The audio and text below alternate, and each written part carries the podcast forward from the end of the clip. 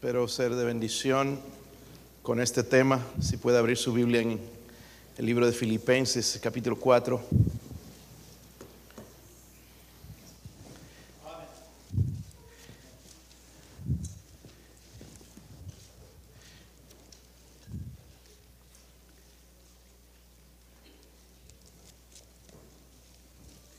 Filipenses capítulo 4, vamos a leer cuatro versículos ahí importantes. 4 al 8, hermanos, si lo tienen, digan amén. Yo leo el 4, ustedes el 5 y todos juntos leemos el versículo 8. Dice, regocijaos en el Señor siempre. Otra vez os digo, regocijaos.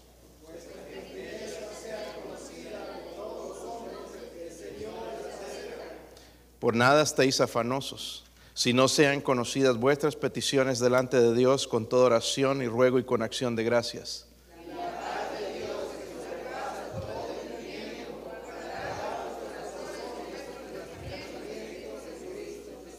Todos.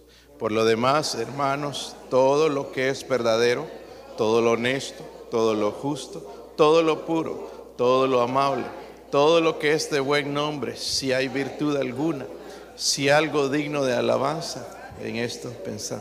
Padre, podría ayudar, Señor, a este siervo inútil, Dios mío, a predicar su palabra, Dios mío, en esta noche. Hacer de ayuda a alguien, Dios mío. Quizás alguien está luchando, Señor, con este problema que se convierte en un pecado, Señor. Ruego, Padre, por favor, que el Espíritu Santo se mueva, Padre, nos convenza en esta necesidad, Dios mío, que usted, Señor, pueda ser propicio que podamos vivir, Señor, sus palabras cuando usted dijo, Señor, he venido, a dar, he venido a dar vida, pero vida en abundancia, Señor. Ayúdenos a vivir esa vida abundante, Señor. Oramos, Padre, si alguien sin Cristo en esta noche, que usted a través del Espíritu Santo convenza la necesidad de Cristo, la necesidad de la salvación hoy mismo, Señor. Oro, Señor, por su ayuda en el nombre de Jesucristo. Amén. Pueden sentarse, hermanos. Asesinatos, enojo, chisme, mentira, robo, adulterio. Todo eso son pecados, sabemos, ¿verdad? Lo interesante, hermanos, es que nosotros estaríamos dispuestos a no practicar esos pecados. No queremos practicarlos. Si los practicamos, nos vamos a sentir mal. Pero la pregunta es, ¿qué de sutil hábito de la ansiedad? ¿La ansiedad será pecado o no? Según la Biblia, hermanos, es un pecado. Porque el Señor dice, por nada estéis afanosos. Es la ansiedad, la preocupación. Y dígame, hermanos, si no andamos preocupados por tantas cosas. Y sabe, y a veces son legítimas, hermanos, relaciones, malos matrimonios, problemas, finanzas, eh, enfermedades. Todas estas cosas causan ansiedad. Eh, el pecado de la ansiedad, hermanos, comenzó con Adán y Eva en el jardín del Edén. Eh, no sé si recuerdan, por ejemplo, en Génesis 3:8 dice que oyeron la voz de Jehová, que Dios, Dios que se paseaba en el huerto al aire del día, y el hombre y su mujer se escondieron de la presencia de Jehová, Dios, entre los árboles. Del huerto. Una vez que pecaron, estaban preocupados de que Dios los viera. Dios los podía ver aunque se escondieran, pero estaban preocupados, escondiéndose, tratándose de esconder de Dios. Estaban ansiosos, ya entró la preocupación al mundo, hermanos, y nosotros venimos cargando con esto. Ahora, ¿cómo descubro yo que ando ansioso? Yo, por ejemplo, hermanos, a la gente le pregunto cuando visito en, las compañías, ¿cómo va tu día? Ah, I don't know, dicen la mayoría, ¿cómo estás? I don't know, I'm here. Pero una de las cosas, hermanos, que nos debe preocupar, por ejemplo, es, o yo, escucho mucho, estoy estresado. ¿Han estado estresados? O contestan, tengo miedo, estoy, estoy preocupado, etc. Pero yo me doy cuenta, hermanos, hoy en día que hay una señal bien clara de la ansiedad. ¿Se han dado cuenta, hermanos, que no podemos vivir sin esto? Donde llegamos al carro, a ver qué dice. Estamos aquí sentados a ver el teléfono. Por todo lado, no podemos vivir sin él. Y nos provoca una ansiedad ¿Entiende? El que es alcohólico se pone ansioso por se ve la cerveza o la necesita. El que es drogadicto está ansioso. Y nosotros tenemos nuestra ansiedad en diferentes maneras, hermanos, y, lo estamos eh, buscando un, algo con lo que estamos llenando. Y, lastimosamente lo estamos llenando con, con algo equivocado. El enviciarnos con el teléfono, el internet o cosas así enviciados, hermanos, y más, más ansiosos porque ¿dónde está el teléfono? ¿Dónde lo dejé? Nunca preguntamos dónde está la Biblia, pero ¿dónde está ese teléfono? Por favor, alguien ha visto por las misericordias de Dios mi teléfono. Preocupados. ¿Cuál es la definición bíblica, hermanos, de la ansiedad? La ansiedad es una sensación incómoda de incertidumbre, de agitación, de pavor, incluso temor es una reacción humana ante las circunstancias estresantes. Ustedes confesaron el ser a veces estar estresados, ¿verdad? Por alguna circunstancia. La ansiedad, hermanos, es incompatible con la confianza con Dios, porque Él mismo dijo entonces, dice, por nada estéis afanosos, y eso es un mandamiento, ¿verdad? la ansiedad se manifiesta, hermanos, con preocupación a veces por la provisión, preocupación por el desempeño, preocupación por la reputación. Es por eso mucha gente está preocupada en vestir ropa de marca. Porque están ansiosos todos los demás si me van a aceptar o no me van a aceptar. Y comienza la ansiedad porque tengo que conseguir el dinero para poder ir al mall y gastar 300, 400 dólares, si duele después gastarlos, en una camisa, ¿verdad? Para que nadie le guste después y provoca ansiedad. Hermanos, y yo creo que la ansiedad tiene sus raíces en la falta de conocimiento de Dios. En la falta de conocimiento de Dios y también en la falta de la perspectiva eterna. Porque si vemos en las escrituras, hermanos, dice que en el cielo, por ejemplo, allá no, el Señor va a enjugar lágrimas. Es decir, no va a haber ansiedad no va a haber pecado, no va a haber nada. Y si tuviésemos la perspectiva eterna, nos daríamos cuenta, ah, lo que viene para nosotros es mejor. Y no nos pondríamos al lado del mundo diciendo, ay, aquí está, aquí es todo, se está acabando todo, se están terminando las cosas. No, hermanos, para nosotros hay algo mejor. Pero no tenemos esa perspectiva, porque no conocemos a Dios y su palabra. Ocasionalmente la ansiedad, hermanos, es un síntoma también de culpa, sentirse culpable. Las estadísticas, hermanos, calculan de que 40 millones de americanos, esto es el 18.1%, padecen de ansiedad, pero no es una ansiedad cualquiera, hermanos, es, un problema de una ansiedad, ¿verdad? Severa en muchos casos, un desorden en la ansiedad y quizás nosotros estamos dentro de las estadísticas. 40 millones, es demasiada, demasiada gente. Luego, nos damos cuenta, hermanos, nosotros que de vez en cuando tenemos ansiedad, nos preocupamos. Si no viene tu hijo, si algo le pasó, nos preocupamos, es legítimo, ¿sí o no?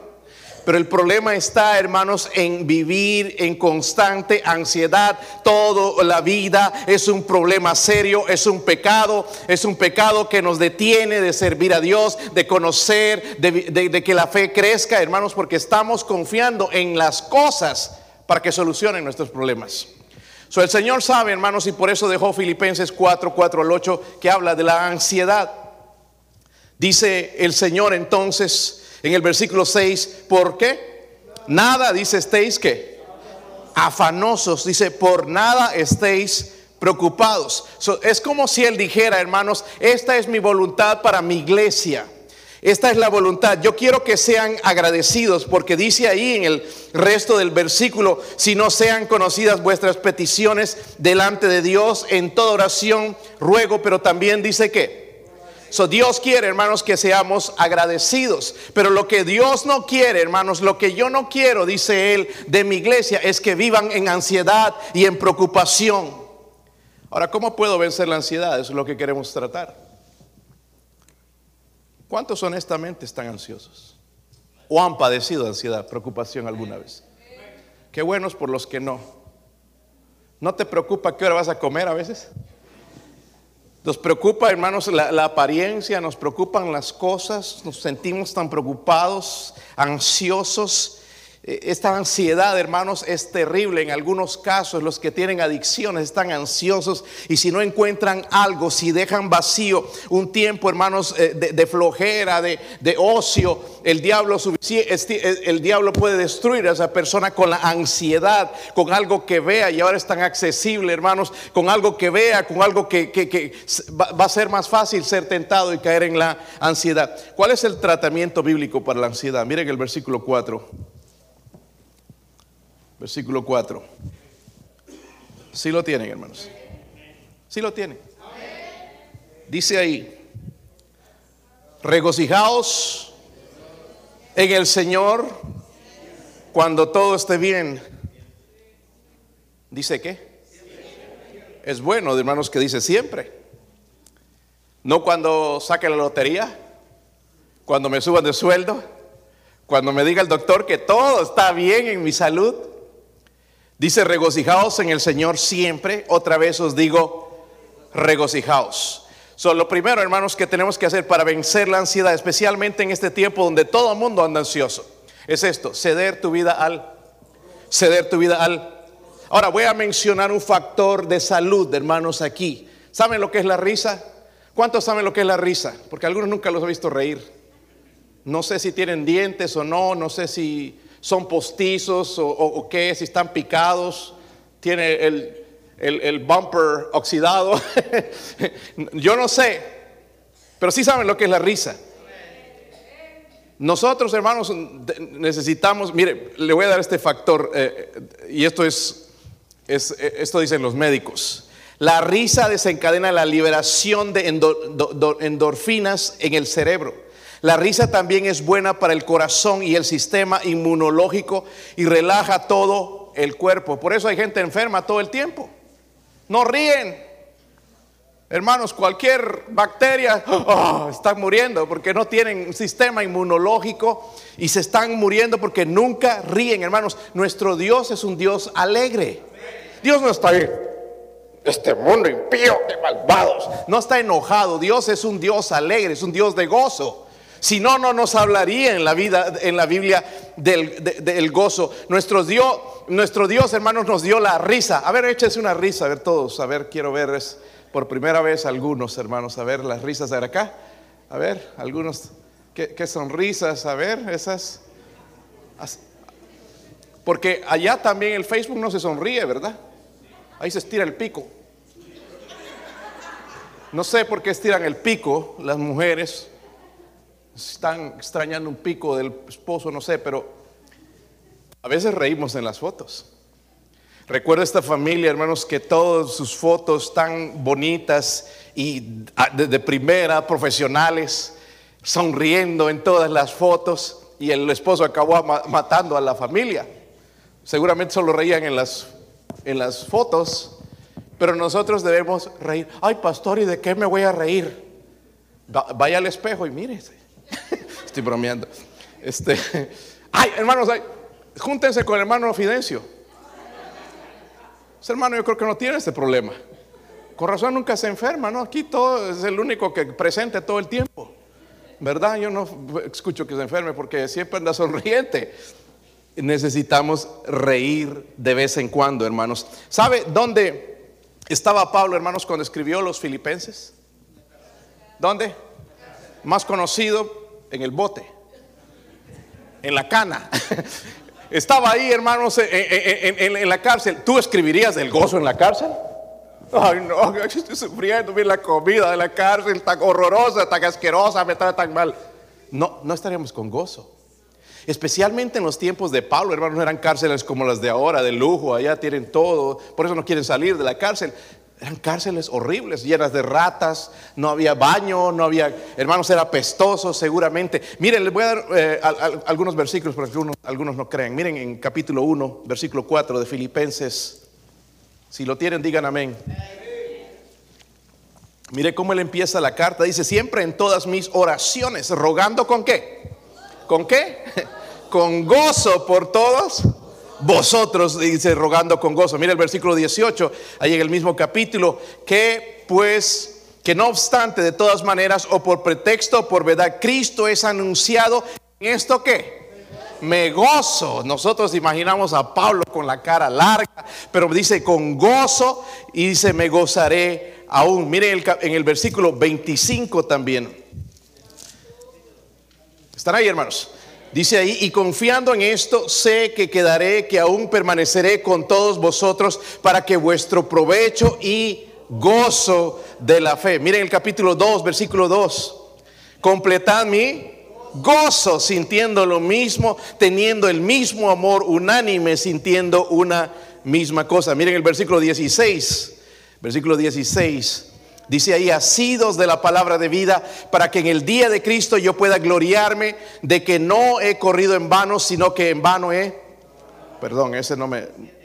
17 es verdad. Dice, y aunque sea derramado en libación sobre el sacrificio y servicio de vuestra fe, ¿me qué? Me gozo. Y no solamente eso, dice, me regocijo con todos vosotros. Si todavía no, no le creen, el versículo 18 también dice, y así mismo gozaos y regocijaos también. El tiempo, hermanos, que fui capellán en la cárcel aquí en, en, Lenore City y he visitado otras cárceles, eh, lo bueno es que he podido salir, pero una cosa, hermanos, en todas las cárceles es igual, el carcelero es bien rudo. Imagínense poner ahí un carcelero medio blando, ay papito, ¿qué quieres de comer? Ah, no se te antoja hoy lo que te voy a preparar algo diferente. Así como tratamos a los hijos, ¿verdad? Pero son rudos. Hay de que no quieres venir, lo encadenan, hermanos, ahí todo encadenado, lo empujan, lo tratan mal. ¿Entiende? So Pablo está ahí, hermanos, rodeado de, soldados y está escribiendo acerca del gozo. Eso quiere decir, hermanos, que yo no necesito que las circunstancias alrededor sean perfectas para que yo pueda gozarme. Y debemos ceder nuestra vida, hermanos, al gozo verdadero, no al uso de drogas o alcohol o fiestas o música del mundo, sino al gozo real del que Pablo está hablando, la presencia de Dios, la presencia del Espíritu Santo dentro de nosotros el gozo del que Pablo está hablando, hermano, no es pensamiento, porque alguna gente, hermanos, tienen esto. Tienen mentalidad positiva. No está hablando de eso, está hablando, hermanos, de su gozo real en el Señor. Amén. Porque ese pensamiento positivo en algún momento se va. Pero está hablando del gozo real en el Señor. Primero, entonces, necesitamos ceder nuestra vida al gozo. ¿ok? El versículo 5 nos da otra enseñanza acerca de cómo combatir la ansiedad o la preocupación. Primero ceder al gozo. Dice el Señor, regocijaos en el Señor siempre. Otra vez os digo, regocijaos. Pero miren ahora el versículo 5, si lo tienen. Dice, vuestra qué? Vuestra qué? Sea conocida de todos los hombres. El Señor está cerca. Lo segundo, hermanos, es esto. Yo debo considerar a otros, considerar a otros. Vuestra gentileza, dice, sea conocida de todos los hombres. La palabra gentileza, y hermanos, también se puede traducir así. Es más, en las versiones antiguas lo traducían de esta manera, paciencia. ¿Cómo que hay que tener paciencia con la gente? ¿Sí o no? Algunos dan ganas de meterles un coscorrón como don Ramón al chavo, ¿verdad? Toma. Y, pero no, paciencia, suavidad, mente tranquila modesta, espíritu paciente o de magnanimidad. Como digo, hermanos, imagínense a, Pablo, hermanos, ahí rodeado de estos soldados impíos en la cárcel, ¿verdad? Rudos. Pero Pablo dice, vuestra gentileza sea conocida de todos los hombres. Él podía ser rudo con ellos también, pero él está diciendo, no, no, esto está siendo inspirado por Dios. Este es el pensamiento de Dios, que la gentileza sea conocida por todos los hombres. En otras palabras, deja que sea Dios el que pelee tus batallas. No pelees tú, sino deja que Dios sea el que pelee tus batallas. La razón, hermanos, que menciona esto es porque la, eh, miren, le voy a decir esto, un secreto. La gente causa ansiedad. ¿Está bien? ¿No te causa ansiedad tu esposo? Estoy bromeando. Eh, la, eh, eh, la, familia a causa ansiedad, preocupación, ¿verdad? Y Dios por eso nos, miren, hay, hay, gente que nos pone los pelos de punta, nos, como erizos, enojados, porque ya no sabemos qué hacer y nos da ganas, hermanos, de reaccionar en la, en la carne. Y Él está diciendo, no, considera a otros, muéstrales paciencia, muéstrales suavidad, muéstrales la, la gentileza, muéstrales modestia, el espíritu diferente, muéstrales todo eso. Deja que sea Dios quien pelee tus batallas. número dos, considerar también a otros para acabar con la preocupación. Como digo, la gente produce ansiedad en nosotros, las relaciones. Versículo 6. Por nada, ahí está, dice, por nada estéis, si no sean conocidas vuestras peticiones delante de Dios en toda oración, ruego y...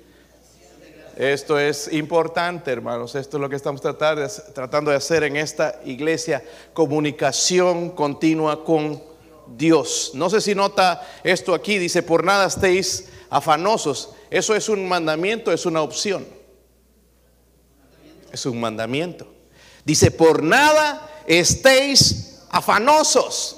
No es una opción, es un mandamiento. Y si es un mandamiento, si lo rompo, entonces es pecado. Porque Dios me dice, por nada estéis preocupados. ¿Por qué es tan importante eso, hermanos? Porque cuando nosotros nos empezamos a preocupar, ya Él no es nuestro Padre. Nosotros que somos sus hijos, ¿verdad? Pero ya llegamos a ser nosotros el Padre. ¿Verdad? Ya no los hijos que debemos ser. Estamos creyendo que nosotros podemos cambiar las cosas, creyendo que Dios no puede hacer nada, absolutamente nada acerca del asunto. asunto. Estamos diciendo, Dios, tú no puedes. Cuando nada imposible para nuestro Dios. Nada imposible para nuestro Dios. ¿Sabe por qué mucha gente se enferma por ansiedad? No oran. Amén están preocupados. Escucharon del nuevo virus. Escucharon que van a subir los impuestos. Escucharon la gasolina que se va a trepar hasta no sé dónde. Y preocupados. Pero si tendríamos esa comunicación con Dios, hermanos, diríamos, todo va a estar bien. ¿Verdad? Todo va a estar bien. Ah, dice, si no sean conocidas vuestras peticiones delante de Dios, ¿en toda qué? Oración el tema, hermanos, en esta conferencia va a ser orando por la iglesia, por tu familia y por tu ministerio. Oración. Sean conocidas vuestras peticiones delante de Dios en toda oración, pero dice además ruego, a veces con lágrimas, con ruego. A veces oramos, hermanos, y eso es lo que hablamos esta mañana, sin importarnos, nada más porque oramos, pero es debemos hacerlo con sinceridad, una profunda sinceridad con ruego y dice con acción de qué? Hermanos, tenemos que decirle a Dios que lo necesitamos. Yo no sé usted, pero yo necesito a Dios todos los días. Todos los días me doy cuenta, salgo y como necesito a Dios. Miren lo que dice en, bueno, ya lo sabemos lo que dice en Santiago 4.2, no tenemos porque no pedimos. Y si pedimos, pedimos mal, ¿verdad? Mateo 21, 22 dice, y todo lo que pidierais en oración, creyendo, lo recibiréis. Por eso no recibimos, porque no creemos. No oramos o no creemos. Suaz, que tus oraciones sean específicas. Miren, a veces hermanos oramos de esta manera. Está bien. Perdona mis pecados. Si he cometido un pecado. Necesitamos ser específicos. Señor, perdóname ese orgullo con el que batallo tanto. Mira qué orgulloso soy, Señor. Hablemos con Él, hermanos, de, nuestra ansiedad. Señor, mire que ando ansioso, tanto tan preocupado por todas las cosas. Señor, perdóneme por la ansiedad. Pero nos vamos ahí en general, hermanos, diciendo, perdone mis pecados y listo, y nos pasamos cuando debemos orar, hermanos, o nuestra actitud a veces, ¿verdad? Y necesitamos orar específicamente. Ahora, ¿Cómo comienza, hermanos, la, comunión con Dios otra vez? Primeramente, la liberación va a comenzar con la confesión, porque si es un pecado tenemos que confesarlo, ¿verdad? Pero después oramos, hermanos, todo el tiempo y hacerlo parte de nuestra vida. Su comunicación continua con Dios. Hay uno más, hermanos, y terminamos, ya para que vayan a dormir, creo que es hora de vampiros, ¿no? No todavía. Versículo 8 dice ahí, por lo demás, hermanos, todo lo que es, todo lo honesto, todo lo justo, todo lo puro, todo lo amable, todo lo que es de buen nombre, si hay virtud alguna, si hay algo digno de alabanza en esto, en esto, en esto, incluye la mente. Necesitamos cambiar la manera de pensar. En esto dice, no estar pensando tanto en, las cosas del mundo, sino pensar, y ahorita voy a explicar en qué. Lo último es contemplación de la gracia de Dios, la receta bíblica para la ansiedad, ¿entienden? Es la contemplación de la gracia de, Dios. So, meditar nuestra mente, enfocarla. La, Biblia habla mucho, hermanos, de, la mente, de transformar nuestra mente. En Romanos habla, ¿verdad? Miren lo que dice en Mateo 6, Mateo 6, 25 el Señor nos dio un mandato de confiar en Él. miren, hermanos, hay 300 escrituras en la Biblia, hermanos, donde Él habla no tener temor. ¿Ok? Pero vamos a mencionar Mateo 6, 25. Dice, si lo tienen? Dice, por tanto os digo, no os afanéis o no os preocupéis por vuestra vida. ¿Qué habéis de qué? Comer. ¿O qué habéis de? Ni por vuestro cuerpo ¿Qué habéis de vestir? ¿No es la vida más que el alimento y el cuerpo más que el vestido? Mirad las aves de los cielos que no siembran, ni ciegan, ni recogen en, en graneros, y vuestro Padre Celestial las que. ¿No valéis vosotros mucho más que ellas? La respuesta es sí. ¿Y quién de vosotros podrá, por mucho que se afaña, añadir a su estatura un codo? Y por por el vestido, porque os afanáis? Considerad los lirios del campo, como crecen, no trabajan ni hilan. Pero os digo que ni aun Salomón con toda su gloria se vistió así como uno de ellos. Y si la hierba del campo que hoy es y mañana se echa en el horno, Dios la viste así, ¿no hará mucho más con vosotros, hombres de poca fe? No os afanéis, pues diciendo, ¿qué comeremos? ¿O qué beberemos? ¿O qué vestiremos? porque los gentiles buscan todas esas cosas, pero vuestro Padre Celestial sabe que tenéis necesidad de todas estas cosas. Mas buscad primeramente el reino de Dios y su justicia, y todas estas cosas serán. Así que no nos, no os afanéis por el día de mañana, porque el día de mañana traerá su afán, basta cada día su propio. Hermanos, cada día tenemos que contemplar la gracia de Dios. La gracia de Dios, su provisión. No estamos tan preocupados ¿Y ahora qué voy a comer? Mañana no, no hay esto, no hay el otro, no. ¿Qué, qué voy a comer? ¿Qué voy a vestir? ¿Qué voy a hacer? ¿Qué, voy a, qué carro voy a tener? Afanes es, es, es, es, pecado. Debemos contemplar la, la, gracia de Dios. Él sabe lo que necesitamos. Y hay una diferencia entre lo que necesitamos y lo que queremos. Dios no, no, no nos va a dar lo que nosotros queremos, nos va a dar lo que nosotros necesitamos. So aprendamos, hermanos, a orar en su voluntad. Amén. Muchos están pidiendo cosas, hermanos, que incluso la Biblia dice que no. Amén.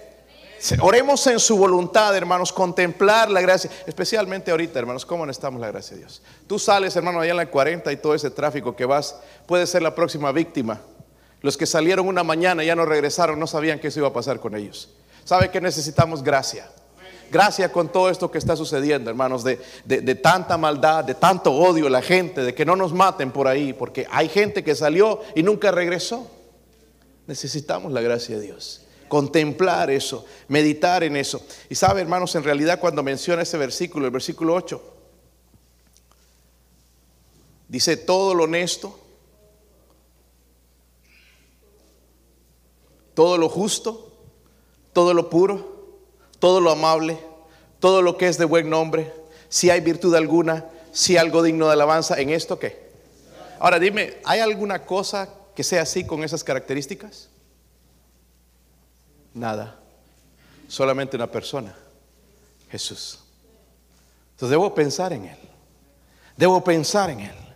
Debo tener este versículo sí en mi memoria, pero debo tener a Cristo en mi corazón. Debo pensar, meditar en lo bueno que es Él. Él, él, es poderoso, Él provee, hermanos, es el dueño de todo.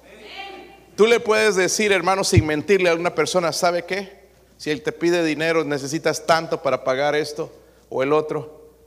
Está bien, voy a orar porque mi padre es rico. Podemos decirle eso. Ay, no, mi padre anda quebrado.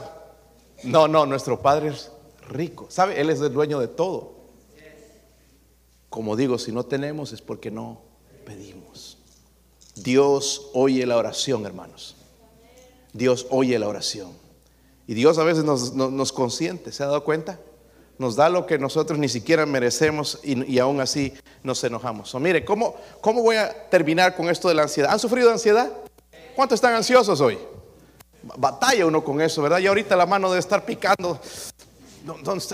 Bueno, ya sabemos dónde está el celular, ¿verdad? No sabemos dónde está la Biblia. Se pierde durante la semana, pero el celular sí sabemos dónde lo dejamos. ¿Ah?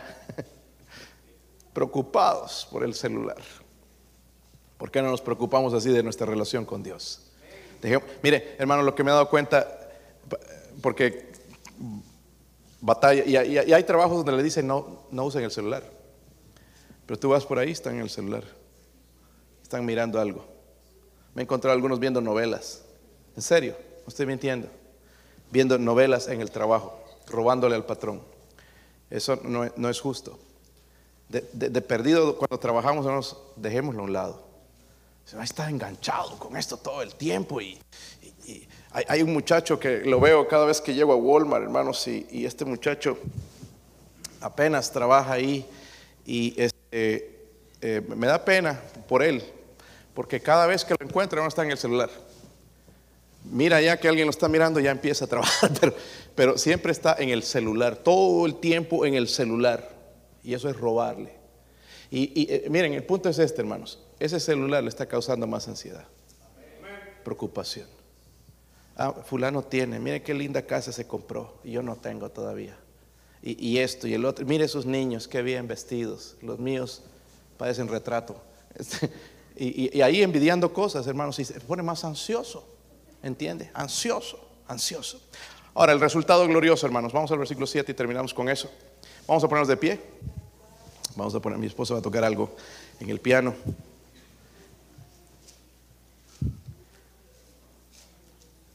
Este es el resultado y esto es lo que queremos. Y esto no va a venir, hermanos, si no ponemos en práctica lo que hablamos. ¿Y la paz de quién?